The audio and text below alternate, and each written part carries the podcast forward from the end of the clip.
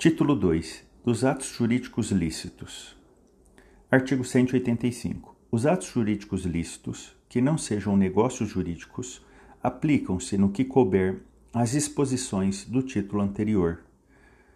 Título 3. Dos atos ilícitos. Artigo 186.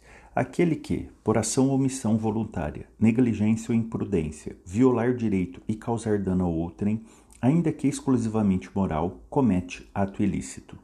Artigo 187.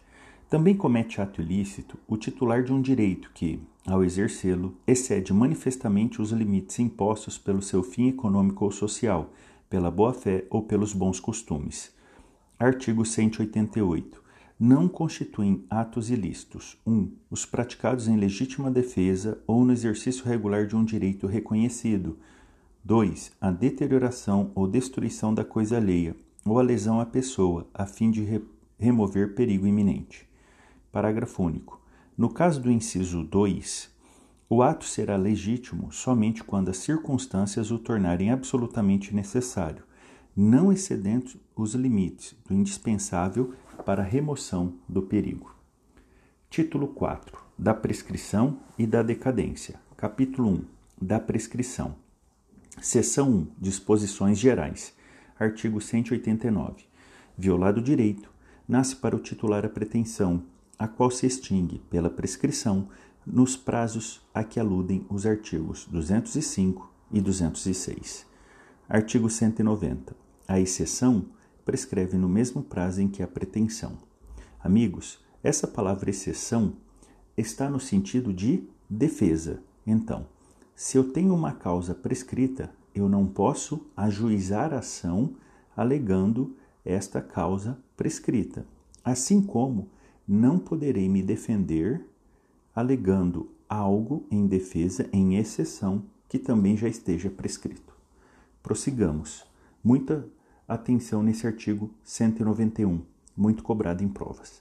A renúncia da prescrição pode ser expressa ou tácita e só valerá, sendo feita, sem prejuízo de terceiro, depois que a prescrição se consumar. Tácita é a renúncia, quando se presume de fatos do interessado incompatíveis com a prescrição. Artigo 192. Os prazos de prescrição não podem ser alterados por acordo das partes. Grifem este artigo no seu caderno de memorização da lei seca ou no seu vademecum, muito cobrado, porque, como veremos, as partes podem convencionar prazos decadenciais, os dilatando. Prossigamos. Artigo 193. A prescrição pode ser alegada em qualquer grau de jurisdição pela parte a quem aproveita. Artigo 194. Revogado. Artigo 195. Os relativamente incapazes e as pessoas jurídicas tem ação contra os seus assistentes ou representantes legais que derem causa à prescrição ou não a alegarem oportunamente. Artigo 196. A prescrição iniciada contra uma pessoa continua a correr contra o seu sucessor. Seção 2. Das causas que impedem ou suspendem a prescrição. Artigo 197. Não corre a prescrição: 1. Um, entre os cônjuges, na constância da sociedade conjugal 2. Entre ascendentes e descendentes durante o poder familiar. 3. Entre tutelados ou curatelados e seus tutores ou curadores durante a tutela ou curatela. Artigo 198. Também não corre a prescrição. 1. Um, contra os incapazes de que trata o artigo 3. Observação aqui importantíssima. Só não corre a prescrição contra os absolutamente incapazes. Contra relativamente incapazes, há prazo de prescrição. Prossigamos. Inciso 2. Contra os ausentes do país em serviço público da União, dos estados ou dos municípios. Inciso 3. Contra os que se acharem servindo nas Forças Armadas em tempo de guerra. Então, grifem aí, em tempo de guerra. Não basta somente servir as Forças Armadas. Artigo 199. Não corre igualmente a prescrição. 1. Um, pendendo condição suspensiva 2. Não estando vencido o prazo. 3. Pendendo ação de evicção. Evicção, amigos, é a perda da propriedade em razão de sentença judicial ou decisão administrativa. Artigo 200. Quando a ação se originar de fato que deva ser apurado no juízo criminal, não correrá prescrição antes da respectiva sentença definitiva. Artigo 201. Suspensa a prescrição em favor de um dos credores solidários, só aproveitam os outros se a obrigação for indivisível. Seção 3. Das causas que interrompem a prescrição. Artigo 202.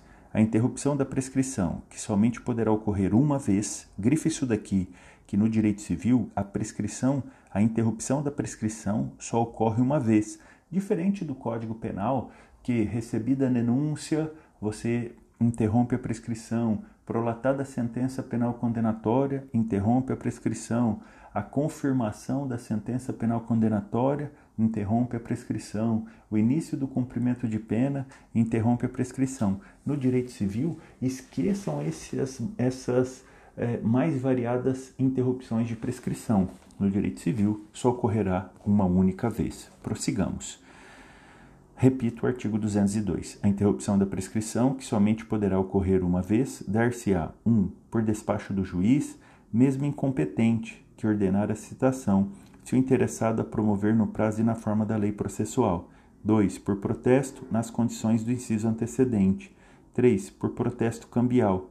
4. Pela apresentação do título de crédito em juízo de inventário ou em concurso de credores. 5. Por qualquer ato judicial que constitui moro devedor. 6. Por qualquer ato inequívoco, ainda que extrajudicial, que importe reconhecimento do direito pelo devedor. Parágrafo único. A prescrição interrompida recomeça a correr da data do ato que a interrompeu ou do último ato do processo para a interromper. Artigo 203. A prescrição pode ser interrompida por qualquer interessado. Artigo 204. A interrupção da prescrição por um credor não aproveita aos outros, semelhante à interrupção operada contra o codevedor ou seu herdeiro não prejudica aos demais coobrigados.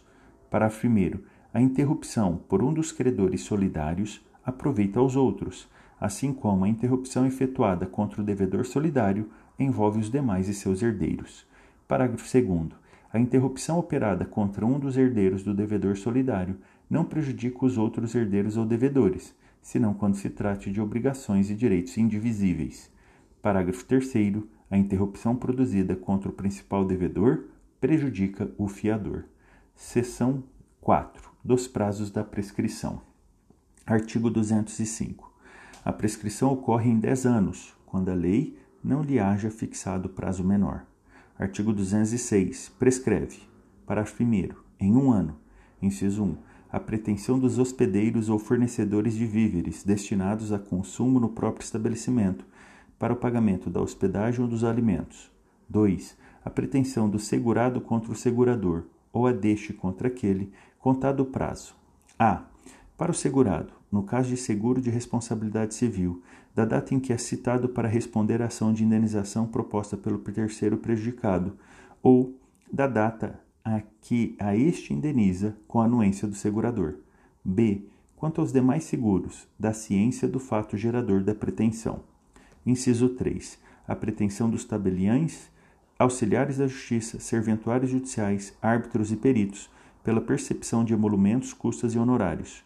4. A pretensão contra os peritos, pela avaliação dos bens que entraram para a formação do capital da sociedade anônima, contado da publicação da ata da Assembleia que aprovar o laudo. 5. A pretensão dos credores não pagos contra os sócios ou acionistas e os liquidantes, contado o prazo da publicação da ata de encerramento da liquidação da sociedade. Parágrafo 2. Em dois anos, a pretensão para ver prestações alimentares a partir da data em que se vencerem. Parágrafo 3. Em três anos. 1. Um, a pretensão relativa a aluguéis de prédios urbanos ou rústicos. 2. A pretensão para receber prestações vencidas de rendas temporárias ou vitalícias. 3. A pretensão para ver juros, dividendos ou quaisquer prestações acessórias, pagáveis em períodos não maiores de um ano, com capitalização ou sem ela. 4. A pretensão de ressarcimento de enriquecimento sem causa. 5. A pretensão de reparação civil. 6. A pretensão de restituição dos lucros ou dividendos recebidos de má-fé, correndo o prazo da data em que foi deliberada a distribuição. 7.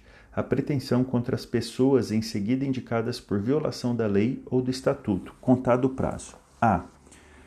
Para os fundadores, da publicação dos atos constitutivos da sociedade anônima. B. Para os administradores ou fiscais, da apresentação aos sócios do balanço referente ao exercício em que a violação tenha sido praticada ou da reunião ou assembleia geral que dela deva tomar conhecimento. C. Para os liquidantes da primeira assembleia semestral posterior à violação. Inciso 8. A pretensão para ver o pagamento de título de crédito a contar do vencimento, ressalvadas as disposições de lei especial. Inciso 9. A pretensão do beneficiário contra o segurador e a do terceiro prejudicado no caso de seguro de responsabilidade civil obrigatório. Parágrafo 4. Em quatro anos, a pretensão relativa à tutela, a contar da data da aprovação das contas. Parágrafo 5. Em cinco anos, a pretensão de cobrança de dívidas líquidas constantes de instrumento público ou particular. Inciso 2. A pretensão dos profissionais liberais em geral, procuradores judiciais, curadores e professores pelos seus honorários contado o prazo da conclusão dos serviços, da cessação dos respectivos contratos ou mandato. Inciso 3. A pretensão do vencedor para ver do vencido o que despendeu em juízo. Capítulo 2. Da decadência. Artigo 207. Salvo disposição legal em contrário, não se aplicam à decadência as normas que impedem, suspendem ou interrompem a prescrição. Artigo 208 aplica-se à decadência o disposto no, artigo 195. O artigo 195 falava do direito de ação regressiva e 198, inciso 1, que falava sobre os absolutamente incapazes. Então, somente se aplica à decadência o direito de ação regressiva e não corre o prazo decadencial em face de absolutamente incapazes. Prossigamos. Artigo 209 é nula renúncia à decadência fixada em lei. Artigo 210. Deve o juiz de ofício conhecer da decadência quando estabelecida por lei.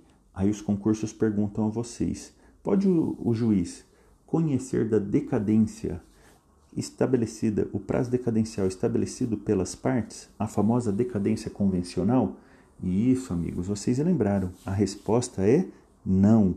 O juiz não pode conhecer da decadência convencional. Prossigamos.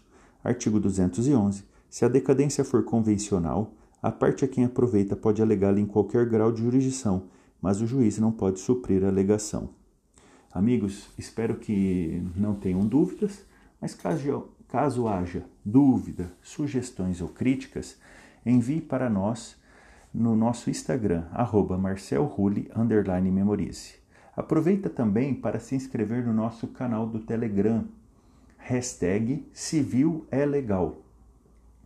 Nos sigam no Twitter e no Facebook. Espero que estejam aproveitando para memorizar o Código Civil. Um grande abraço, bons estudos.